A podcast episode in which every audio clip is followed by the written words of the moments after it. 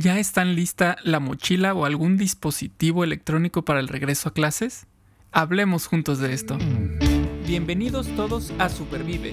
Un movimiento para vivir con más salud, felicidad y resiliencia. Ella es Aide Granado. Él es Paco Maxuini. Y juntas. Y juntos hablamos, de, esto. Porque valoras tu salud tanto como valoras a tu familia, Supervive es para ti. Bueno, pues no hay plazo que no llegue, o cómo va eso, ni no hay tiempo que no llegue, ni plazo que no se cumpla, algo así, algo así dice. Y es que el tiempo no perdona. ¿Y a qué me refiero con esto? Ha llegado el momento de regresar a clases. Hemos vivido un periodo interesante de mucho crecimiento y aprendizaje durante el año y medio anterior con las clases en línea, eh, cómo nos adaptamos en los colegios, cómo nuestros hijos están participando a la distancia eh, y de pronto se termina un ciclo escolar y arranca el otro. Y con ese nuevo ciclo escolar vienen pues nuevas oportunidades, vienen también dudas, vienen inquietudes y el día de hoy vamos a platicar de eso. La verdad es que es un súper tema, tenemos unas grandes invitadas, estamos muy contentos. En primer lugar, voy a saludar a Aide. ¿Cómo estás, Aide? Muy bien, Paco, emocionada. Yo, a mí yo estoy viviendo este regreso a clases con, pues, con mi hija. Ella sí estuvo presencial el año pasado. Tuvimos un verano otra vez diferente al del 2020 y pues preparándonos para el, este regreso a clases. Y yo estoy viendo, es que en los preescolares, las primarias, las secundarias, las preparatorias, los, em, las universidades. Ahora sí se ve este, agarro mi mochila, agarro mi backpack, me pongo el uniforme, los que el uniforme y estamos listos para ir con esquema en línea, con esquema híbrido o con esquema totalmente presencial. Y puedo decir que hay como emoción en el aire. Y en emoción puedo y quiero hoy en este episodio platicar con nuestras invitadas de emociones agradables, pero emociones también desagradables que, yo siento y que me platican que están sucediendo. Y, bueno, como decía una de nuestras invitadas, es de valientes hablar de este tema.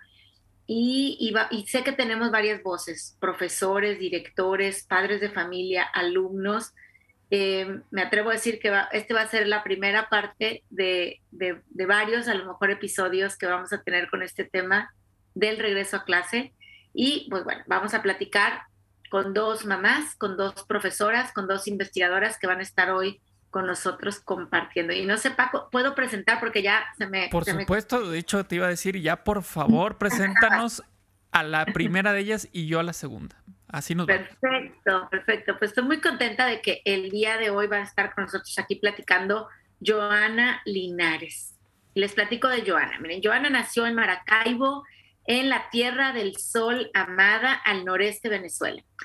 Joana estudió zootecnia, que es una carrera también conocida como administración o ingeniería de la producción animal. Inmediatamente al terminar, continuó sus estudios de posgrado primero en mercadeo y luego cursó su maestría en la Universidad de Dallas.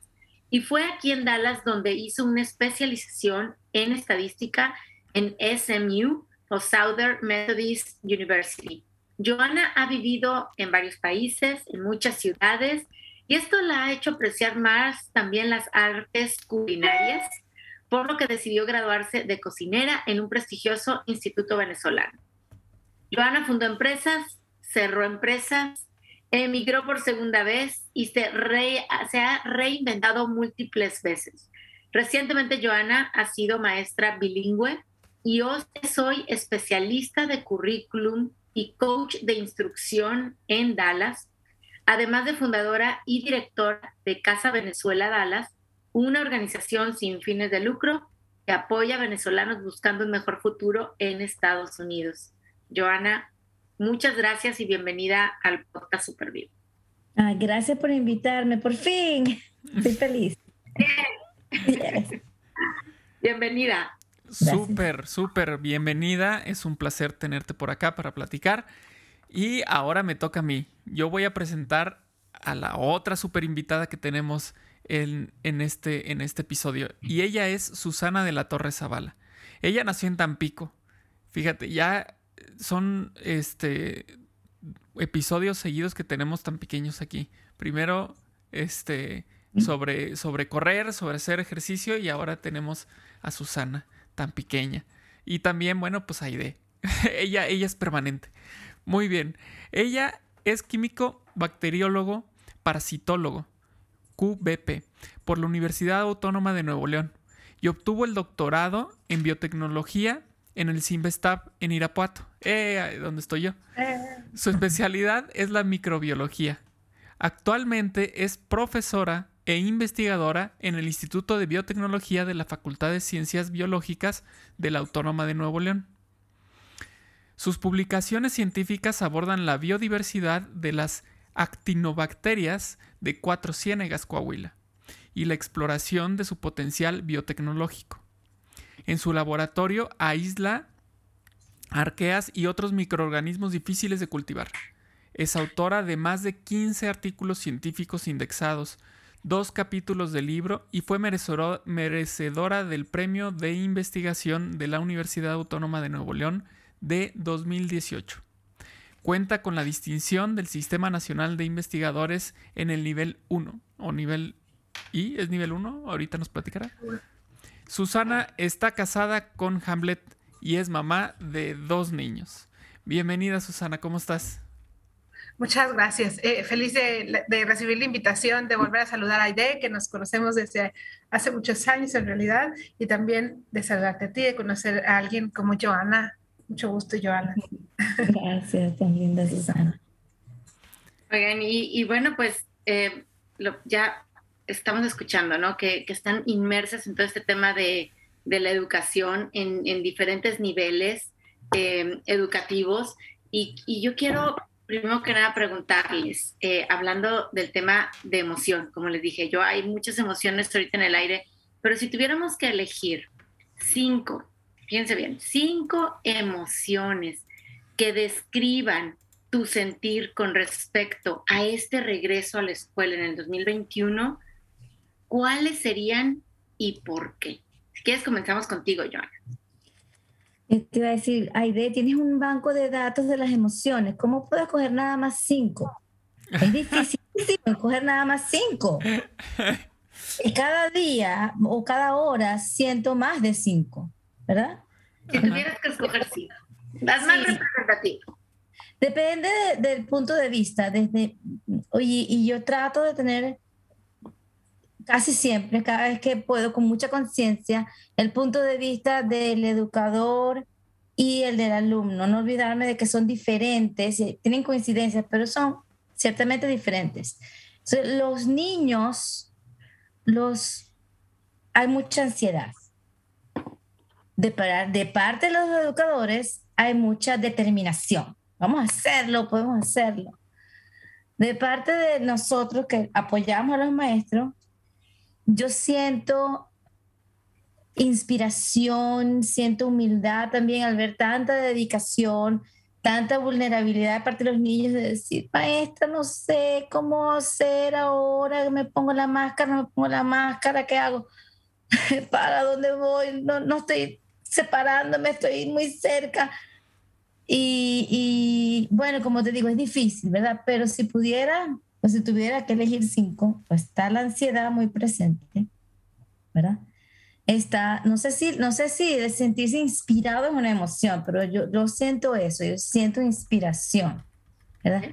Definitivamente hay una emoción como renovada, también de renovación, de eh, quizás las cosas como las hacíamos pre-pandemia no eran la mejor, y esta forma nueva nos está renovando, vamos a aprovecharlo, ¿verdad? Veo optimismo de parte de muchísima gente y, y bueno, lo que, lo que dije cuando empecé, la determinación, pero no sé si la determinación tiene una emoción que se le pueda asociar. Hay, hay unas ruedas de emociones de, de un doctor que se llama Plutchik, a mí me encanta esa, ¿no? Y yo necesitaba eso. Se las voy a, las voy a mandar. Pero me encanta porque tú te puedes sentir la emoción determinada o determinado. Me siento determinado. A mí me, lo, empecé a apuntar aquí, entonces escucho la determinación, la inspiración, la ansiedad, la renovación, el optimismo. Entonces, eh, yo creo que hay, y me atrevo a decir, la balanza se carga más hacia la emoción agradable que la desagradable, aunque es, como tú dices, esto puede cambiar a cada minuto, cada hora, cada día, según las noticias. Eh, y bueno, sabemos que está presente también la ansiedad. Gracias por compartirlo, eh, Joana. Susana, cinco emociones que tuvieras que elegir. Estás, estás en mute. Listo. Pero yo coincido. Eh, se, puede, se puede repetir, ¿eh? No te sientas este que, ay, no, la voy a copiar. No pasa nada. Es lo que tú sientes. Sí, eh, yo, escuchando a Joana me doy cuenta que acá experimentamos, al menos en la zona donde yo estoy, porque yo puedo entender perfectamente que estoy en una burbuja social, académica, muy particular. Yo me encuentro ahorita en la ciudad de Monterrey y, y hay de todo, como mamá, este, como maestra y como alguien que se dedica a la investigación microbiológica, yo soy una verdadera rueda de la fortuna, no sé si montaña rusa más bien, porque a veces voy hasta de cabeza. ¿sabes? Entonces, como dice Joana, eh, en un mismo día siento de todo. Hoy regresaron mis hijos y es el primer día de clases oficial de mi Leonardo, que es mi chiquito menor, y, y me daba alegría y me daba orgullo y me daba al mismo tiempo frustración. Y todo, este regreso a clases a mí como maestra me tiene, pues, eh,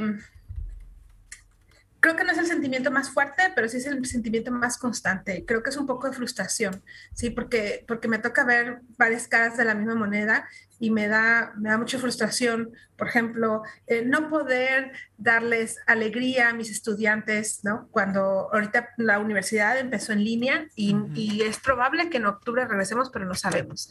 Y las escuelas privadas, las universidades privadas, en general las escuelas privadas, este, regresaron, regresaron afortunadamente más pronto porque se entiende o así se asume que han tenido las condiciones. Y entonces esto me da eh, frustración porque las este tipo de crisis hacen más evidentes las desigualdades. Y las desigualdades es lo que ha llevado a nuestros países a tomar decisiones a veces, tanto en lo individual como en lo grupal, o sea, en, la población, decisiones que a veces no han sido las mejores para nuestro bienestar, ¿sí?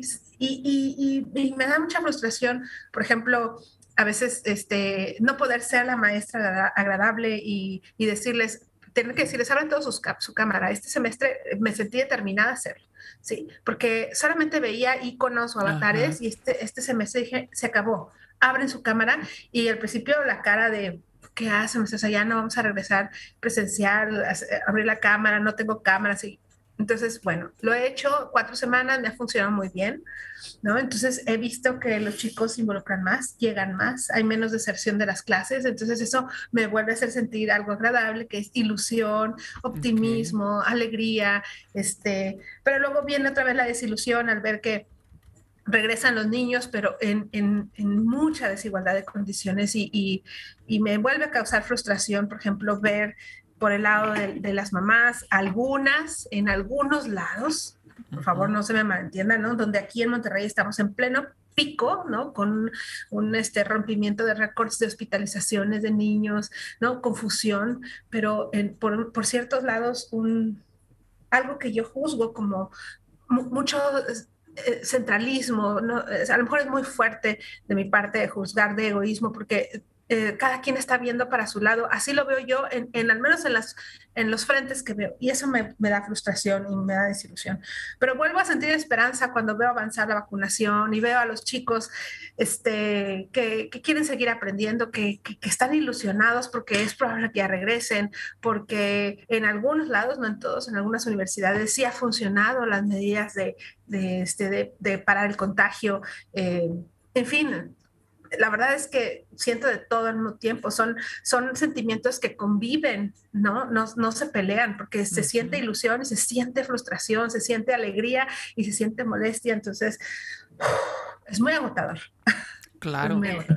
Como, como lo dijiste al principio, perdona Aide, como lo dijiste al principio, una montaña rusa. Y creo que es, es muy interesante el darnos cuenta mm, y Joana no nos va a dejar mentir, Aide no nos va a dejar mentir, que todos hemos tenido esas mismas sensaciones de montaña rusa en este periodo, en todo este, en esta pandemia, ¿no?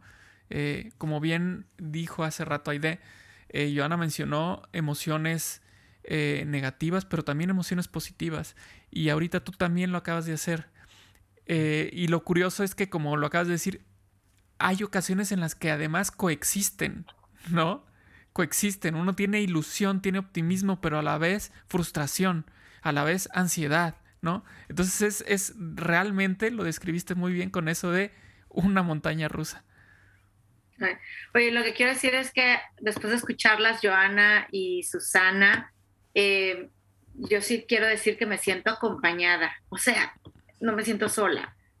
Es agotador y, quiero que, ojalá este, este episodio nos sirva a muchos de decir, no estamos solos, o sea, como papás, como eh, maestros o como directores al frente de una escuela, como alumnos, también algunos de los que nos escuchan que son alumnos, pues no estamos solos y vamos caminando juntos en esto y bueno, vamos a seguir explorando pues más retos, más oportunidades, más recursos que hay a nuestro alcance. Pero hoy me siento acompañada después de escucharlas y pues ese cansancio creo que lo compartimos, ese agotamiento, qué bonito es, em, pues que no es algo que solamente a mí me está pasando, sino como comunidad eh, lo estamos compartiendo. Y como ya bien decía Susana, sobre todo en estas comunidades que tienen como más desventaja o están más desfavorecidas, qué importante es que sigamos haciendo esta, creando esta comunidad para poder sostenernos. Pero bueno, Paco, creo que trae ahí una pregunta muy interesante. Así es que ya le paso el micrófono. Este, fíjense que ahorita eh, mencionaron, por ejemplo, este, Susana, mencionaste con respecto a la ilusión que da que los chicos eh, tengan emoción de regresar presencial, ¿no?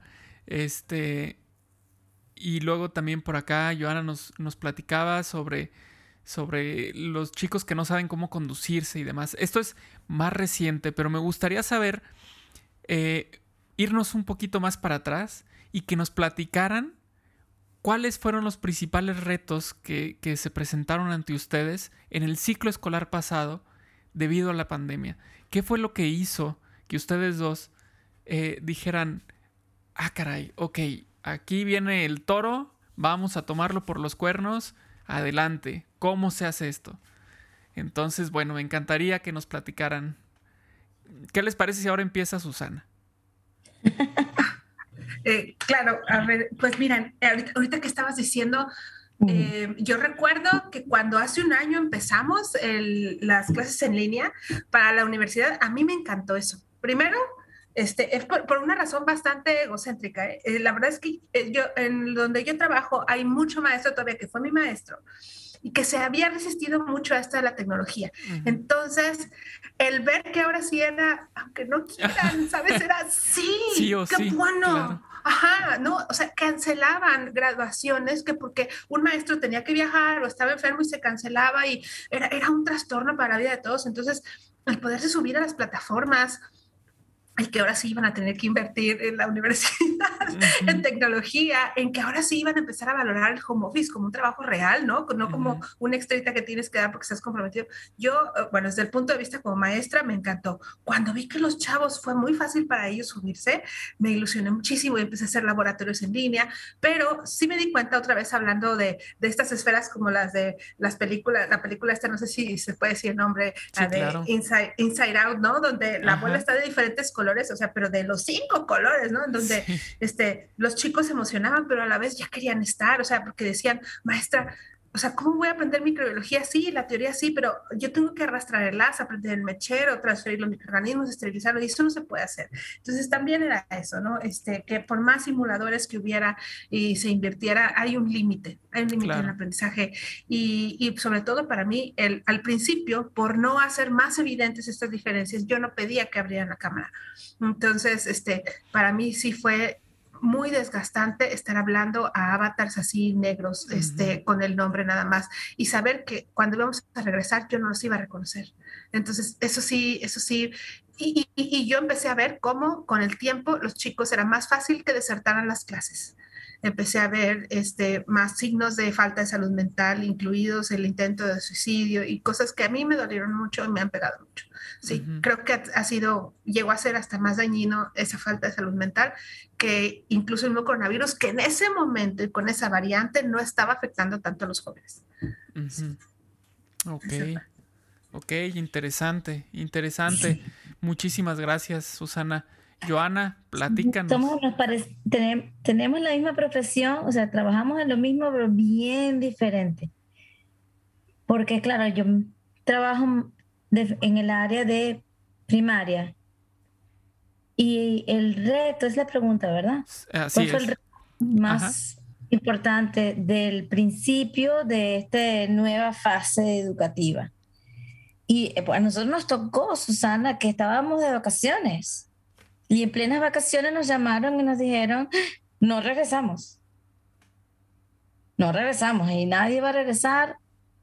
Teníamos, eh, como tenemos la buena costumbre, algunos, de llevarnos la laptop y llevarnos, bueno, un camioncito lleno de cositas para la casa en las vacaciones y fines de semana largo. Yo tenía todas mis cosas en la casa, ¿verdad? Pero hubo personas que no tenían nada para seguir haciendo lo que estábamos haciendo fue un reto reorganizarnos, ¿verdad? Porque todo era de una manera y entonces ahora hacerlo de la noche a la mañana todo de la otra manera. Bueno, trabajamos, yo creo que unas 96 horas seguidas, un, como 30 personas, no nos paramos para tratar de cambiar todo de, de face to face, como decimos aquí, a virtual, para todo un distrito escolar en primaria y los de secundaria por su parte también. Pero fue para ellos más fácil, para los de secundaria, para los chiquitos, los de kinder, primer grado, segundo. Entonces, con eso también tuvimos que programar visitas a las casas para enseñarlos a usar los Chromebooks o los iPads, lo que fuera, porque no las sabían usar, para ayudar a los papás a que tuvieran un horario y explicar la importancia de lo no es cuando el niño quiera y un día sí viene a la escuela otro día no viene a la escuela. Porque ser virtual no quiere decir que virtual cuando yo quiera, es virtual con la misma rigurosidad. este, fue agotador. Yo engordé no sé cuántos kilos, no sé cuántos, porque pues, por supuesto me produjo mucha ansiedad y luego tenía el comfort food, ¿sabes cómo es? Claro. Eh, pasó todo aquello.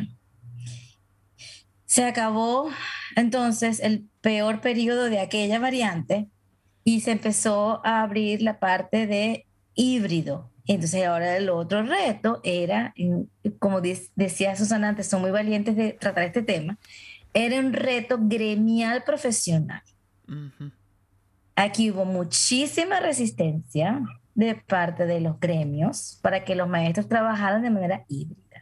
Y es entendible porque es mucho más trabajo, muchísimo más trabajo.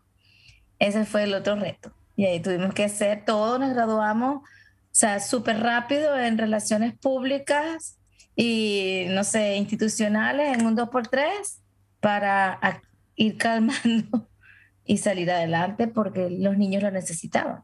Pues, ah, y, bueno, Paco, No, no, no, adelante, adelante, adelante.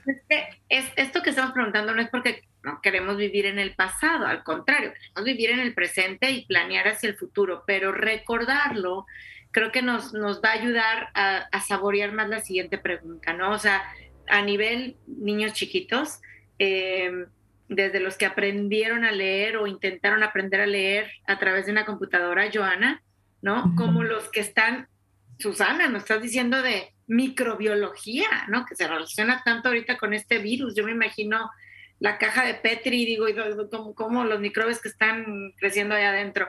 Em, el reto está claro que en todos los niveles estuvo ahí. Obviamente la pandemia también trajo cosas favorables, como el uso de la tecnología, salir de un paradigma y de comodidad en el que estábamos. Em, pero, pero, a ver, quiero vivir ahorita el presente. 2021, los ciclos escolares en todos los niveles están empezando. Y hoy es diferente. Diferente porque hay una variante en el virus. Bueno, ha habido varias variantes, ¿verdad? Ahorita sobre todo Delta es la que más la, estamos platicando. pero las escuelas, los papás, los alumnos y el equipo médico, pensemos en hospitales, enfermeras, doctores, están preparados de manera diferente. Entonces, mi pregunta eh, para ustedes, ya que analizamos los retos del año pasado, es, ¿qué ha mejorado? ¿Qué ha mejorado? ¿Qué es hoy diferente para este ciclo que inicia y que ustedes creen que va a ayudar en este nuevo periodo escolar que estamos por iniciar. Joana, empezamos contigo. Ok, voy a tratar de explicarlo porque lo que, lo que yo veo desde mi esquinito del mundo fue un mejoramiento muy importante, pero muy particular al distrito donde trabajo, que es Irving, aquí en North Texas, ¿verdad? Y, ese mejoramiento fue que eh, nuestro um, marco de, clases, es decir, todos los componentes de las clases que teníamos, se tenía una idea, teníamos una noción de que era muy ambicioso. Tenía muchos componentes, que, en el, que el maestro tiene que hacer todo este montón de cosas en la semana.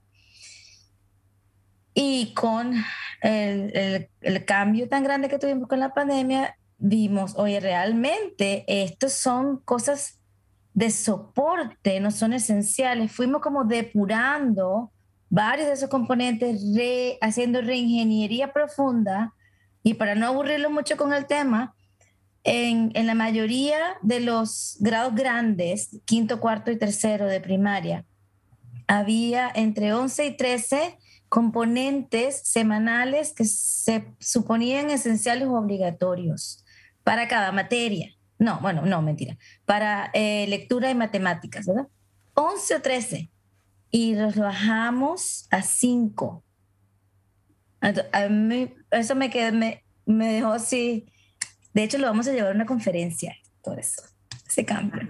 Súper. lo, lo, esencial, la carnita. Lo esencial. Y, y, y perfectamente dejar espacio para lo que son cosas de soporte pero no hacerlas ni obligadas, ni en base a calendario, sino en base a oportunidad y a, necesidad. Las otras cosas que no son esenciales. Ok, es, es esta, esta onda, perdón, em, como lo escuché, pues híjole, prácticamente al principio de la pandemia, o bueno, en el primer tercio tal vez, y que sigue tan vigente y va muy de la mano de lo que dice Joana, que es si cuando acabe la pandemia nosotros seguimos igual que antes, entonces no hemos aprendido absolutamente nada, ¿no? Y esto que tú nos estás mencionando, por ejemplo, pues nos habla de un aprendizaje, eh, de una evolución, ¿no?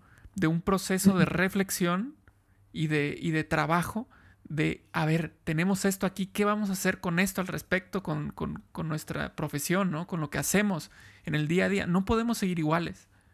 No podemos, ¿no? Entonces, la verdad es que qué padre. Felicidades. Muchísimas gracias. Susana, platícanos.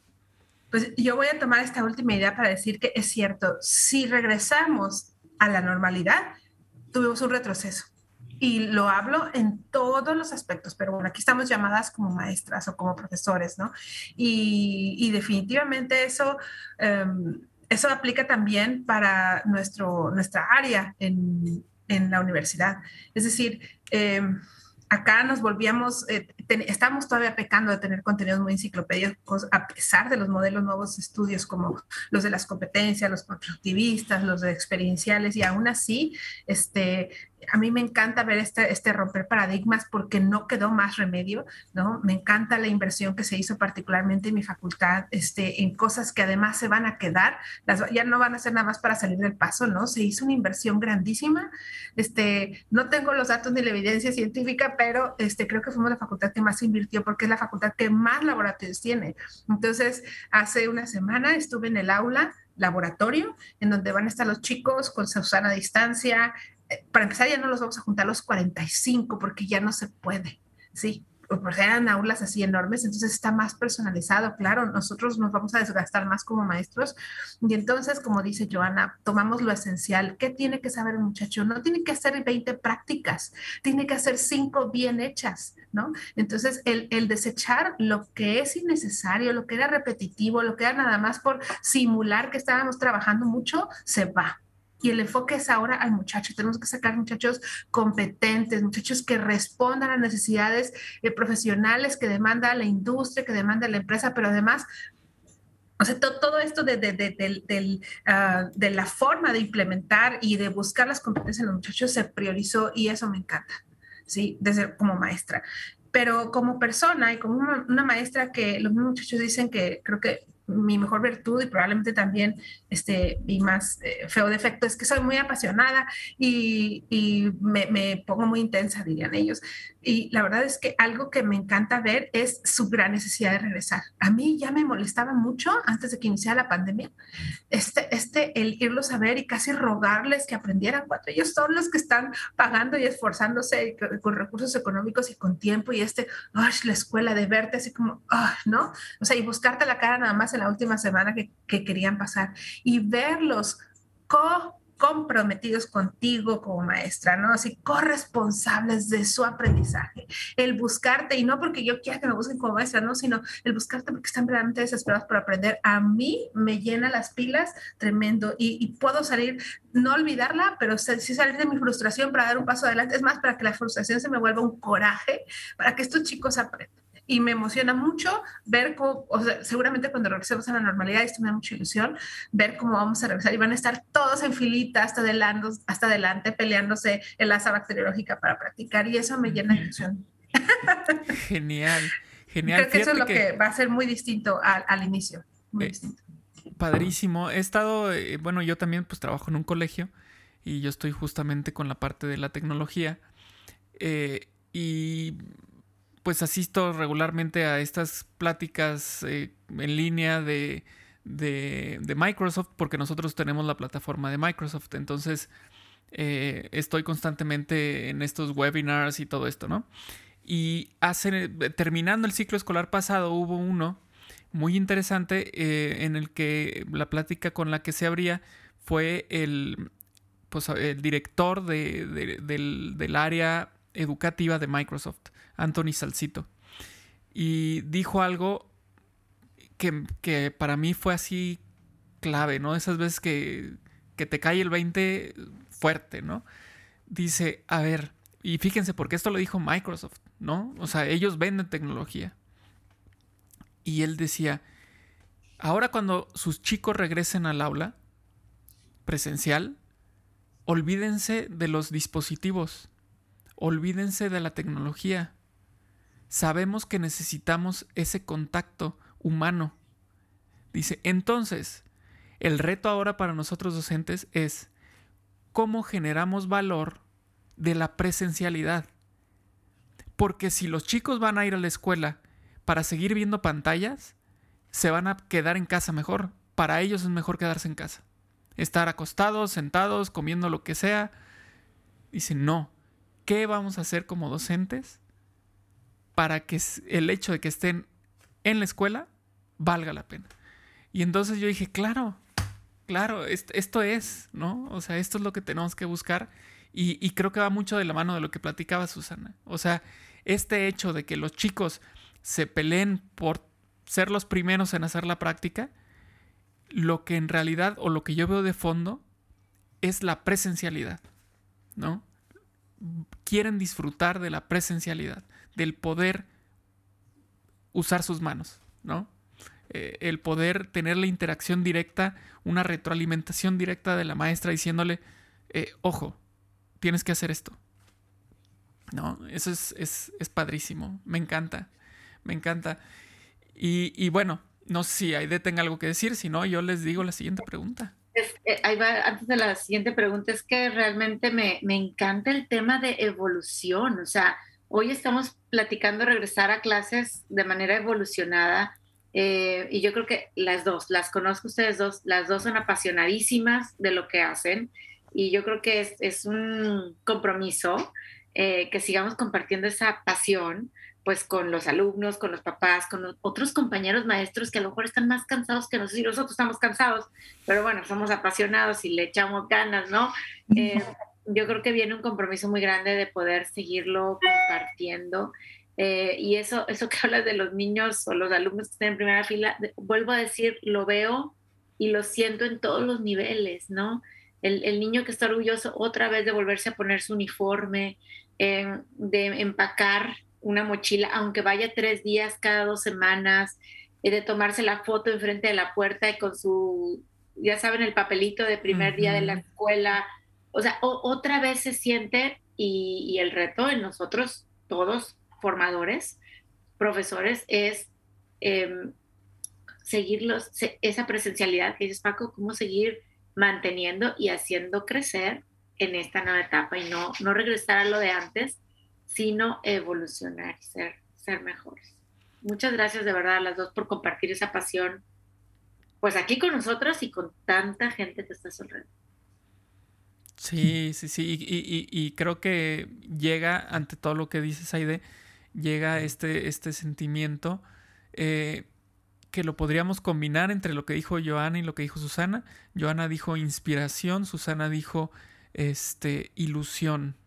Eh, cuando nosotros vemos esas reacciones de, los alumnos, de los hijos, que están emocionados por ir otra vez a la escuela, como decías ahorita, de ponerse el uniforme, de, llevar la mochila, de prepararse. Eso, qué, qué, qué bonito es, qué bonito es. Esa ilusión llega, llega de forma súper emocionante para mí. Pero bueno, Ahora viene la parte de, ok, ya vimos entonces qué pasó, qué hicimos, este, los retos que vienen, pero entonces viene la pregunta, que podríamos decir pregunta del millón. ¿Cómo se preparan ustedes para, para lo que viene? O sea, porque ya están viendo ustedes lo que viene, ya vieron lo que pasó, lo que lograron, ¿no? Grandes satisfacciones, grandes frustraciones, y vienen otras cosas vienen otros retos. Como yo les decía a, los maestros en las capacitaciones de, las aulas híbridas, como, como decías ahorita, Joana, que es mucho más trabajo, eh, en estas capacitaciones yo me acuerdo que, les, que empezaba con una imagen de un videojuego que decía Next Level. Y yo les decía, maestros, esto es, maestras, esto es como un videojuego. Ya completamos el primer nivel y lo completamos bien porque pasamos de nivel. Ahora nos toca el siguiente nivel, el nivel híbrido. Y vienen más retos. Ustedes, Joana, Susana, ¿cómo se preparan para lo que vienen? Empezamos ahora con... Eh, ¿Seguía Susana? Sí, ahora empezamos con Susana. ¿No? Concluimos con Susana, ahora empezamos con Susana. Muy bien. Fíjate, em, Hace rato que estaba diciendo Paco de prepararse para la presencialidad y que es algo que vamos a tener que valorar mucho y también reinventarla, ¿no? O sea, porque no podemos regresar a lo anterior. Me acordé que hace media hora, antes de meterme a bañar, estaba yo eh, buscando comprar unas cosas que se llaman giant microbes, que son peluches, ¿no? De, y puedes comprar por, por bundle, ¿no? Por paquete y decir, este, los peluches de microbios que causaron las grandes plagas de la historia, ¿no? Y los peluches, y estaba yo, hice, hice la cuenta en el carrito y 200 dólares, dije, sí, sí, los voy a comprar, o sea, pero ¿sabes por qué? Porque pensé esconderles adentro cosas y cuando regresemos, este, aventarlos a los equipos y a ti te tocó Lyme, órale, porque una de mis materias es enfermedades emergentes o breakthrough diseases, infections diseases. Entonces, este, es para biotecnólogos, no es para, ojo, para médicos ni para clínicos, pero es para, porque los biotecnólogos son los que finalmente desarrollan las pruebas diagnósticas, las vacunas, los tratamientos, ¿sí? Entonces, no están al frente de guerra como el, el, sistema médico, les digo yo, en esta guerra son como la inteligencia, ¿no? Los que están atrás. Entonces, estamos formándolos en esta área y dije, les voy a comprar esto y cuando regresemos, porque, y, y me conmueve mucho pensar lo que estaba haciendo de mí misma porque estaba preparando más eso que, que el examen o el montón de documentos que tengo que entregar por competencias, porque eso es lo que me emociona, lo que me emociona es volver a sentir, hacer sentir al chico este, que ya está grandulón, o sea, porque yo dije, Susana, te van a ver como que loca maestra, o sea, no está en primaria. Eh, yo misma estaba diciendo, pero luego dije, no, no, estos chicos necesitan eso y, se da uno cuenta cuando les avienta uno un meme para despertarlos o, a ver, en el Teams, ¿no? Reaccione con un GIF y te mandan GIFs, este, cuando estoy hablando de cosas, te mandan GIFs bien... Eh, súper buenos, es toda una experiencia ese momento de, de, interacción emocional con ellos y este, y bueno, esto que acabas de decir que dijo el chico este de Microsoft, Paco, me hace pensar que sí me voy a gastar esos 200 dólares, no sé cómo le voy a hacer, pero voy a regresar a hacer dinámicas con mis este, eh, biohazard plushes, no, sé cómo le voy a hacer, pero eh, así me estoy preparando yo, mentalmente al menos, y, y creo que eso es lo principal, regresar en una actitud de de hacer las cosas diferentes, no de regresar a la normalidad antigua, sino de recrear eh, nuevos espacios, nuevas formas de vincularte con ellos. Eh, padrísimo, padrísimo. Les va a encantar, les va a encantar. Seguro se van a divertir. Y, lejos de decir, es que ya estamos grandes, que es esto de un peluche? Van a, eh, va a ser algo que, que, van a recordar por siempre. Son de esas cosas que se quedan en el corazón y, y que cuando uno ya tiene varios años que dejó la, universidad, la, carrera, se acuerda todavía. ¿Te acuerdas cuando nos dio la maestra? Son cosas que marcan. Va a estar padrísimo, padrísimo. Muchas gracias, Susana. Joana, platícanos, ¿tú cómo te preparas? Bueno, nosotros tenemos ya tres semanas de clases. Ajá. Pero igual voy a contarte como si no hubiéramos empezado. Ok. voy a contarles qué, qué hice yo usé mis, mis, conocimientos que estaban llenitos de telaraña, pobrecito, de estadística. Ajá. Y creé para los distintos grados que me toca a mí eh, hacer de coaching de los maestros y, hacer planes a largo plazo del, del currículum, creé, eh, como le, le, digo en español, es que no quiero usar tanto inglés porque se oye muy feo. Sistemas de monitoreo. Ok. Fáciles para el maestro y también con lenguaje para niños. Porque como, como ya hablamos, ha habido muchos cambios, ¿verdad? Entonces, bueno, vamos a pedir si estos cambios son realmente efectivos. Yo creo que sí.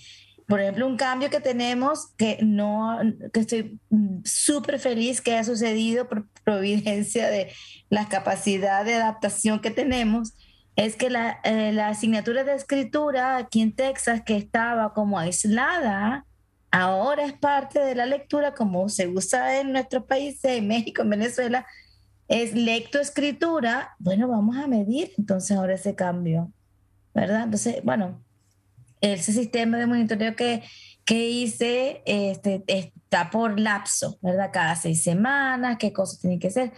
Y, y me, me, gustó mucho tratar de ponerlo en lenguaje más, más para niños, para que ellos hagan su propio eh, tracking, ¿verdad? Que ellos mismos con coloritos, vean ahí cómo lo hacen y tal.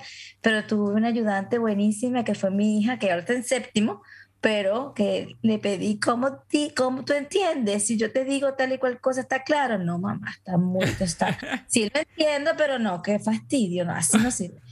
Esa fue una cosa que hice poquitito antes de empezar. Wow, me encanta, me, encanta cómo esto saca lo mejor de todos. Digo, si queremos, saca, saca, como tú dices, esas telarañas. Oye, a ver, voy a poner la estadística, voy a poner los instrumentos de evaluación, me voy a poner a comprar los muñecos, para, no, las nuevas dinámicas y actividades que en Roses Rojo lo vemos con todo el tema de aprendizaje acelerado, está sacando lo mejor de nosotros y creo que eso es parte del pensamiento positivo que necesitamos todos tener durante esta pandemia, porque ya vimos que estamos llenos de emociones agradables y desagradables, pero si yo me enfoco en, en pensar, en, cómo medir, en cómo voy a hacer una nueva dinámica, está increíble. Pero a ver, yo me, voy a poner todavía más el dedo en la llaga en esa pregunta de Paco.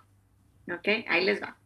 ¿Cómo te preparas tú? Ya, me, ya nos dijeron cómo se prepararon para servir a su alumno, ¿no? Y servir a un objetivo de aprendizaje. Pero vamos a pensar como dicen, en el avión, ¿no? Me pongo yo la máscara de oxígeno antes de ponérsela a mi alumno. Y hoy tenemos recursos que no teníamos el año pasado, como por ejemplo las vacunas. Y hoy el CDC sigue diciendo y sigue hablando de la distancia social salones más chicos, ¿no? O el uso del tapabocas, o el, me voy a seguir lavándome las manos y llevando un buen estilo de vida. Entonces, ¿cómo se preparan ustedes como personas? Porque son esposas, mamás, también profesoras, ¿verdad? Para poder regresar a clases y que este regreso sea, sea bueno. ¿Cómo te preparas tú? Para mí, ¿verdad? Ah, prepara, sí. Johanna. Sí, ya, ya, ya estoy clara cómo es el... La dinámica. Bueno, eh, durante el... Primero tomé vacaciones un poquito más largas de lo normal. Normalmente en verano tomo un trabajo en verano. Este verano no. Seguí con proyectos de, del trabajo, pero no tomé otro trabajo. Entonces tomé unas vacaciones un poquito más largas. En las vacaciones hice un curso de nutrición que se llama Reto Antiinflamatorio. Porque resulta que no era nada más que estaba gordita de kilos, estaba gordita de que estaba inflamada. Uh -huh. Y todo eso me podría tener efectos negativos en mi sistema inmune. Entonces dije, no, no, no, no. Aquí tenemos todo cambio que lo, lo, tengo bien claro, ¿verdad? Todo lo que hay que hacer, pero ahora de manera más sistémica, con más monitoreo. Y entonces hice mi reto de cuatro semanas. Por supuesto, todos nos vacunamos.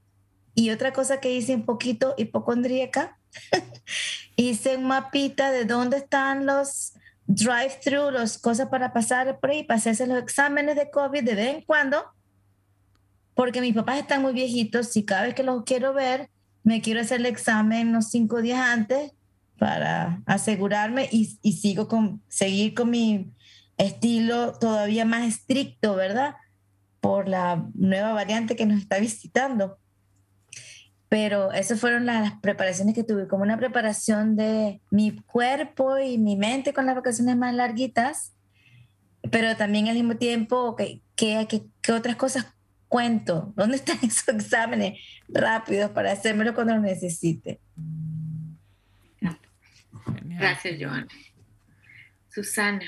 Pues eh, yo coincido con Johanna, a mí me pareció que ante el inminente regreso, aunque yo creí que íbamos a regresar ahorita, es que en mayo, en mayo no estaba esto de la variante delta, al menos aquí en México, ¿sabes? O sea, no nos lo esperábamos, yo ya estaba llevando a mi hija, la mayor, a, este, a nuestra hija, a, a un verano en, en, presencial, en fin, entonces eh, estábamos muy bien, yo también procuré descansar, arreglar mi horario, este, eh, tomar incluso... ¿cómo se llama? No medicamento, pero es esta, o sea, complementos que me ayudaran a descansar mejor, a tener un horario más, más arreglado. Empecé a caminar más, no, no diciendo dos o tres por semana, sino decir todos los días, a menos que tenga algo que me lo impida, ¿no? Entonces estoy saliendo a caminar eh, los famosos 10 mil pasos o los, los, menos diarios, este, la hora o una hora, ¿verdad? Uno u otra cosa, este, porque dije, necesito tener energía, y este, eh, les comparto también que mi salud mental la cuido mucho. Entonces, este, aunque ya estábamos más estabilizados que al inicio de la pandemia, yo no he dejado mi terapia psicológica, ¿sí? Y ya les digo, ese mantenimiento, mucha gente que te, le dice y te dice, ¿pero por qué? ¿Qué tienes? No, no, o sea, yo la necesito. A ver, soy mamá, soy maestra, soy esposa, la necesito, punto, ¿no? Uh -huh. Hay veces que urge más que otros momentos, pero este, es como ir al gimnasio, claro. ¿no? Como hacer ejercicio. Entonces, mi salud mental también la cuido mucho y y por supuesto que estoy vacunada. Me hice análisis porque pues les compartimos que aquí en México a los maestros nos pusieron Cancino, Cancino no ha salido su publicación de fase 3, esto ha generado muchas dudas en la comunidad científica, en la comunidad de maestros y empezaron a salir chismes acerca de que bajaban las defensas, entonces yo me fui a hacer un análisis para saber si tenía anticuerpos eh, anti-SARS-CoV-2 y si no, para tomar una decisión de también ponerme un, un extra en caso de, o sea, claro que esto es un súper riesgo porque son muy pocas las combinaciones de las que se han hablado que, se, que están avaladas, ¿no? O, y luego Cancino sacó que a lo mejor se necesita una segunda dosis, en fin, o sea, se dio esto todo muy rápido, sobre todo como que no te dejaban ni reflexionar. Entonces dije, a ver, la única forma es haciéndome un análisis post vacuna, ¿no? De anticuerpos, me lo hice, estoy en la media, Uf, o sea, pues todo eso para estar listos. Luego nos dijeron que había que esperar un mes, lo cual me parece muy bien ante la oleada de casos, ¿no? Pero, pero aquí seguimos listos, así, ya vimos salir a unos de la meta, pero no importa, aunque ya sonó el, el disparo de unos días salieron, yo no importa, para el 30 de septiembre que regresen nuestros hijos y nosotros, este, ya, vamos, vamos bien. Poner, poner esos, este, es que hay recursos, hay recursos que el año pasado no existían. Y, yo creo, y las veo a ustedes porque ya las sigo en, en redes sociales o, compartimos algunos grupos. Eh, por supuesto, Paco también, que estoy, estoy más, más en contacto, ¿no? Lo, lo que se comparte es, es, es, esa vocación de educar. Pues estamos hablando hoy de ser profesores, maestros eh, en temas de, de COVID y la pandemia. Creo que todos tenemos ese llamado a educar y a, y a sacar para afuera esos eh, mitos que dices, esa ignorancia que hay también y, y pues aprovechar para poder estar mejor y que esto pase lo más pronto posible. No sabemos cuándo va a terminar la pandemia, no sabemos si estamos como ya lo tenemos diciendo mucho tiempo en medio, este, casi al final, eh, no lo sabemos, pero hay recursos nuevos y hay que estar bien informados para poder eh, utilizarlos, ¿no? Como la vacunación y seguir con este tema de la salud mental, del descanso, de la alimentación, del ejercicio, un, buen combo. Sí, sí, sí. Y esto, esto que decía ahorita Susana, por ejemplo, pues es muy importante darnos cuenta de, y también ahorita lo que decía estoy de con respecto a la información, la ignorancia. Eh, si bien es cierto, el flujo de información actual es tan veloz, tan rápido, que hizo un trabajo increíble con todo lo de las vacunas, por ejemplo. ¿no? Fue, fue un, un trabajo global, mundial, hermoso, ¿no? Lo podría decir así. Este, pero también está la contraparte. O sea, está la información que fluye rapidísimo, que no está verificada, que, no nos preocupamos por, eh, por eh, pues, valga la redundancia, por verificar correctamente, ¿no? Por buscar las fuentes. Eh, pues también eso corre y corre rápido, ¿no? Entonces, híjole, son, tiempos, son tiempos que nos retan también a ser más, más preparados, más instruidos, indagar, eh, saber de fuentes, de dónde estoy sacando la información, quién lo dijo, cuándo lo dijo, por qué lo dijo. Este, porque si no, bueno, esto va a ser, va a seguir siendo una pachanga de dimes y diretes. Y bueno, de la mano con esto que estoy diciendo, les quiero preguntar, porque ya platicamos sobre lo que ustedes hacen, lo que ustedes han visto, cómo se preparan, cómo se han preparado tanto personalmente, físicamente, como eh, actitudinalmente, pero también está la otra parte, o sea, trabajamos en un colegio y hay directivos, hay coordinaciones, hay padres de familia. Eh, ¿Qué necesitamos o qué necesitan ustedes de parte de los directivos, de los padres de familia y por supuesto de los alumnos para cuidarte, para que, para que sigan esa vocación de, educar. Eh, ¿Cómo es que, porque finalmente todo esto, eh, no, no somos individuos solos, aislados, somos una comunidad. Entonces, ¿qué necesitamos de nuestra comunidad? ¿Cómo podemos apoyar entre todos para que esto que decía ahí de que si estamos a la mitad, mitad para adelante ya se va a caer, para que sea algo más cercano al fin de esta pandemia? ¿Qué necesitamos de nuestra comunidad educativa? Eh, creo que me toca a mí. voy, a, eh, voy a ser muy clara y muy concreta. Además de, usar cubrebocas, de comprar con los recursos que haya, porque entiendo que a veces no hay recursos en todos lados. Todo lo que se pueda que favorezca la ventilación, el cuidado, todos usar cubrebocas, pero en el fondo todo esto, el de comprar este, filtros HVAC, ¿no? Hacer un sacrificio y decir, ahorita tenía plan de esto, pero ahorita no se puede porque ahorita necesitamos invertir en un detector de CO2. este, yo comprarme mejores cubrebocas, comprárselos a mis hijos. Yo ahorita no salir, porque otra forma también en la que me he cuidado es no saliendo a lugares innecesarios, no irme de vacaciones a Cancún como quería y, intento, por más que lo intento, trato de veras, a veces no lo logro, de no juzgar a los demás, a los que sí lo hacen, a los que llevan a los niños al, al, al, pues a las fiestas y les vale esto. Em, yo lo que quisiera y lo que pudiera pedirle a la comunidad, especialmente a quienes toman decisiones que impactan a todos, es que dejen de pensar en sus, en sus propias necesidades. ¿sí? A veces este, es que todo es válido. No, no, no todo es válido y todas las opiniones pesan igual en un momento de crisis como este. Todas las personas son respetables, pero las ideas tienen que ganarse ese respeto. Entonces necesitamos que estén estas ideas bien fundamentadas científicamente y cuando haya una decisión difícil, difícil tomarla en función del bien de la comunidad. No hemos hablado del personal médico, ¿no? De enfermeras, de médicos, de los que están en urgencias. Yo creo que ellos son a los que más deberíamos darles el micrófono. A mí, a mí me conmueve mucho y me hace llorar pensar y hablar con estas personas que están, ellos sí están al frente de guerra, ahí en la primera línea, luchando y muriéndose. Y que tomemos decisiones nada más porque estoy harta de estar encerrada, a mí me parece tan egoísta. ¿no? Que no, no voy a invertir en esto como, como administrativo porque, ay, no voy a quedar mal y yo me ando proponiendo como alcalde de tal, o, no, como rector de la universidad, entonces mejor lo que haga quedar bien. O sea, dejar de tomar decisiones en función de lo que, lo que yo, a mí me hace quedar bien o a mí me, se me facilita y en función de la comunidad. Y, avalado por expertos. Siempre va a haber alguien que salga más afectado que otros, sí, sí, siempre. Este, estamos en una crisis, es como una guerra esto, ¿no? Siempre va a haber afectados, pero, pero sí pensar en, una, en, en función de la comunidad, de la, de la ventaja para todos. Y es una pregunta que ya me había hecho. ¿Qué les pediría? Sí, pues eso, eso. Súper, súper, muchísimas gracias. Es pensar en un, en un bien común, ¿no? Por lo que, por lo que veo. Muchísimas gracias. Joana, te toca. ¿Cuántos, días tenemos para hablar? este. Yo tengo mucho que pedirle a muchos niveles. Ok. Pero empezando por la comunidad, fíjate.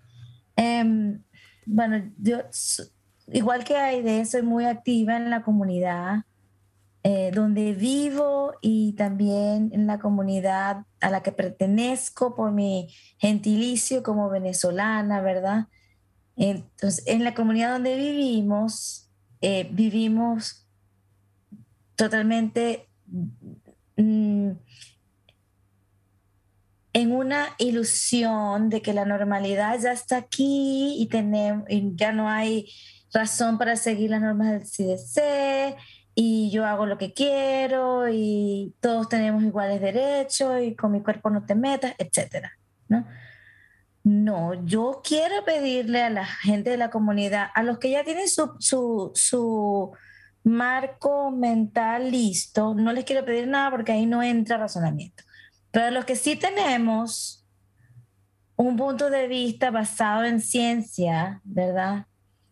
Que hemos conversado, leído, además que nos hemos formado en el ámbito científico y también educativo, pedirles que no, no se cansen, que sigan exigiendo a los, a los gobernantes locales, estatales y nacionales que no, que no bajen la guardia, que no hagamos las cosas para acomodar la preferencia de un grupito que es muy escandaloso, pero que no representa a la gran mayoría y ciertamente tampoco es el más débil o el que va a ser más afectado. Aquí la, la hospitalización, si te da un COVID severo, no fuerte, pero no severo, ¿verdad? Del que vas a sobrevivir, está en alrededor de 25 mil dólares. Eso casi ninguna familia lo puede costear por un miembro de familia, menos por dos, por tres. Entonces yo tengo mucho que pedirle a la comunidad, mucho que pedirle a los gobernantes locales, estatales y nacionales. Y, muchas gracias que dar a espacios como el de ustedes por darnos la oportunidad de decir estas cosas. Exacto, mucho, mucho, mucho que pedir, mucho que agradecer también.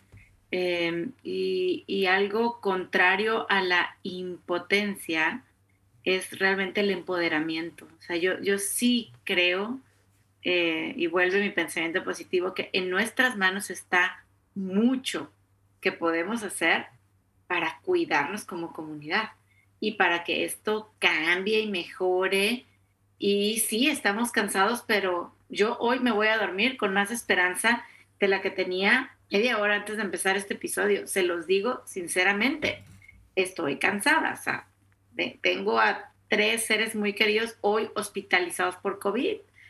Entonces, me voy a dormir con más esperanza, eh, que, que, la impotencia no nos gane. Gracias por, por ser claras y ser apasionadas en lo que piden a la comunidad en general, a las escuelas, a los gobernantes, a nuestros vecinos, a nuestros amigos.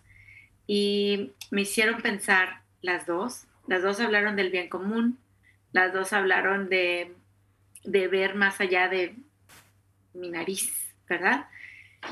Me hicieron pensar en un artículo que recién leí la semana pasada que hacía una comparación entre lo que en inglés le llaman el self-care o autocuidado versus, decían, el community care. Yo no había escuchado hablar del cuidado comunitario como un concepto, ¿no? Y hablas del self-care y sí, ¿cómo te vas a cuidar tú? Pero porque al final del día lo que queremos es que la comunidad nos cuidemos los unos a los otros.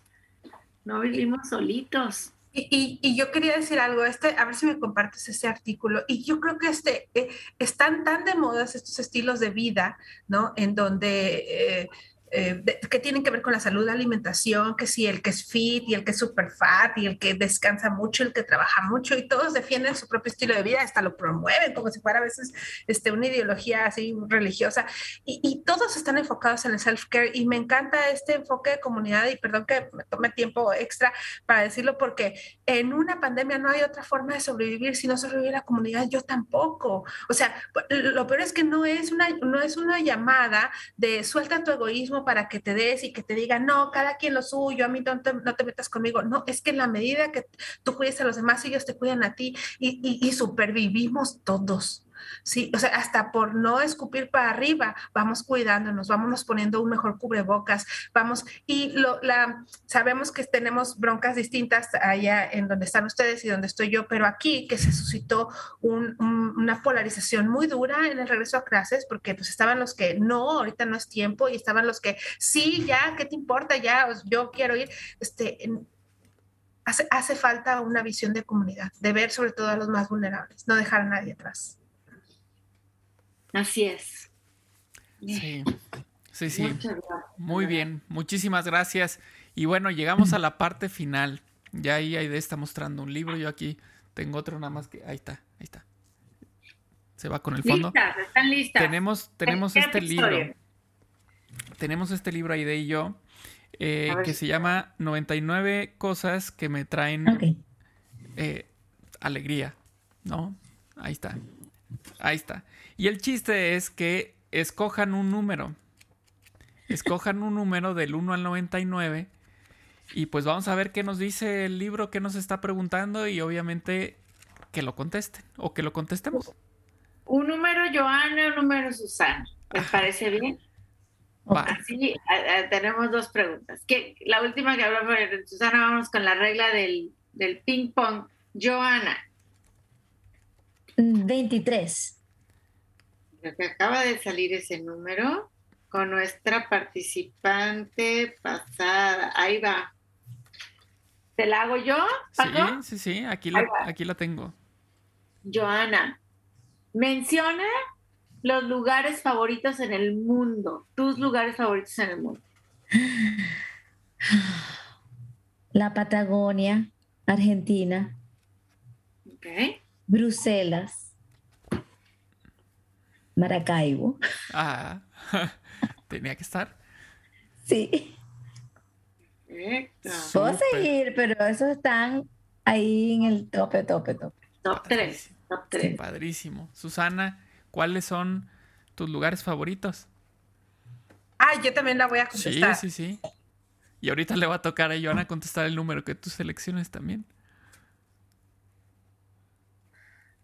Ay, se me ocurren mucho, es que cuando, cuando oí esa, esa, esa pregunta, lo primero que se me ocurrió fue un día en la noche con mis hijos en la cama, no me imaginé una ciudad. Así ya. Es que es, lo interesante pues es que eh, hablamos de lugares, ¿no? Exacto. Exacto. Your favorite places Concepto in the amplio. world. Ujú. Entonces, bueno, pues es, es muy válido, creo yo. Uno, está bien.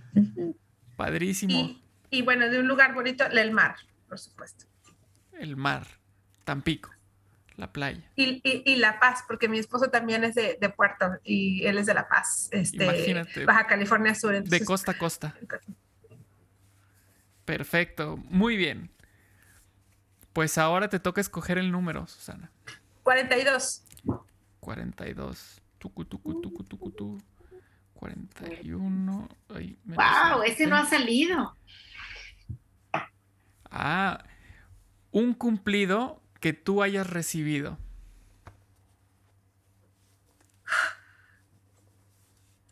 Hace rato tuve una entrevista con una estudiante que no es mía, eh, yo nada más le doy una materia y me dijo,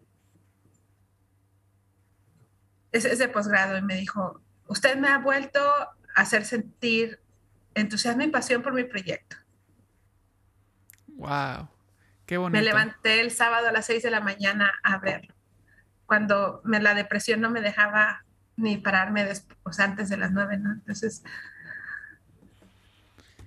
no sé, creo que le pasó un poco de intensidad y pasión. Qué bonito. Qué bonito. Yo creo que ahí es donde está eh, nuestra vocación, ¿no? En, en- en esos. En esos cambios, en esos. En esas- esos pequeños momentos que son grandes, finalmente.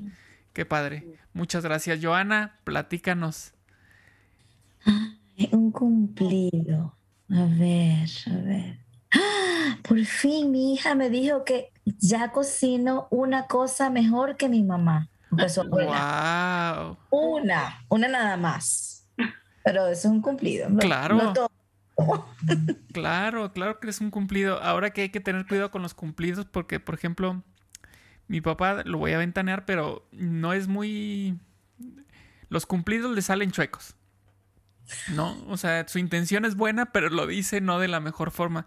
Y resulta que Max, mi hijo, al parecer lo está heredando, porque justo ayer estábamos comiendo y pedimos la comida y entonces era un espagueti.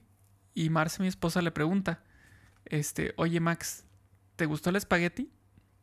Y dice, este, "Mm, mm", le hace así. Y le dice, ¿por qué o qué?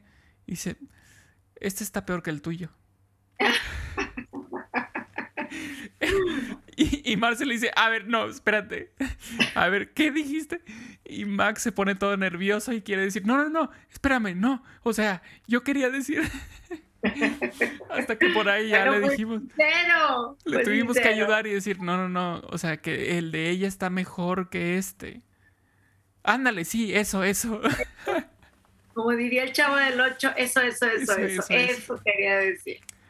Muy bien. qué bonitos cumplidos. Yo, yo sé que esos y más, eh, yo les quiero decir que de verdad me, me- me ayudan hoy a terminar, a cerrar este día así, sintiéndome menos agotada eh, y con más esperanza. Y espero que eso sea un, un cumplido que de todo corazón eh, las, las admiro mucho en lo que hacen y les agradezco de todo corazón que estemos platicando de este tema para supervivir con el regreso a clase. Gracias, Joana, gracias, Susana, gracias, Paco. Gracias. Y pues bueno, a seguir compartiendo toda esta información. Así Gracias, es. gracias a todos. Muchísimas gracias. Un gustazo, Susana, Paco. Igualmente. Recuerden por aquí. Muchísimas gracias. Y bueno, eh, a ustedes que nos están escuchando, recuerden que nos pueden eh, compartir en cualquier momento. Hay un montón de podcasts ya. Habrá algún tema que seguramente a alguien le puede ayudar eh, en lo que sea que esté viviendo en ese momento. Entonces, nos encantaría que nos compartieran. Nos encuentran en Spotify, Google Podcast, Apple Podcast, iVoox, en la página de rosesrojo.org diagonal em, podcast. Y bueno, pues ahí nos pueden encontrar, nos pueden escuchar. Ya sabemos que mientras haya gente que esté corriendo o cuando se está eh, cocinando o cuando se está preparando una maleta o cuando, no sé, la mochila ahora que van de regreso a la escuela, mientras preparamos los lunches, muy bien, pues ahí se puede escuchar. Muchísimas gracias y hasta el siguiente episodio que obviamente como lo dijimos al inicio, pues será también hablar sobre la educación, pero veremos ahora otro punto de vista también. Muchísimas gracias, Joana. Muchísimas gracias, Susana. Muchísimas gracias, Aide. Y eh, hasta el próximo episodio. Gracias. Chao. Nos vemos. Gracias. En el siguiente episodio hablaremos juntos de cómo supervivir con el regreso a clases parte 2. Supervive es posible gracias al apoyo de SVP Dallas.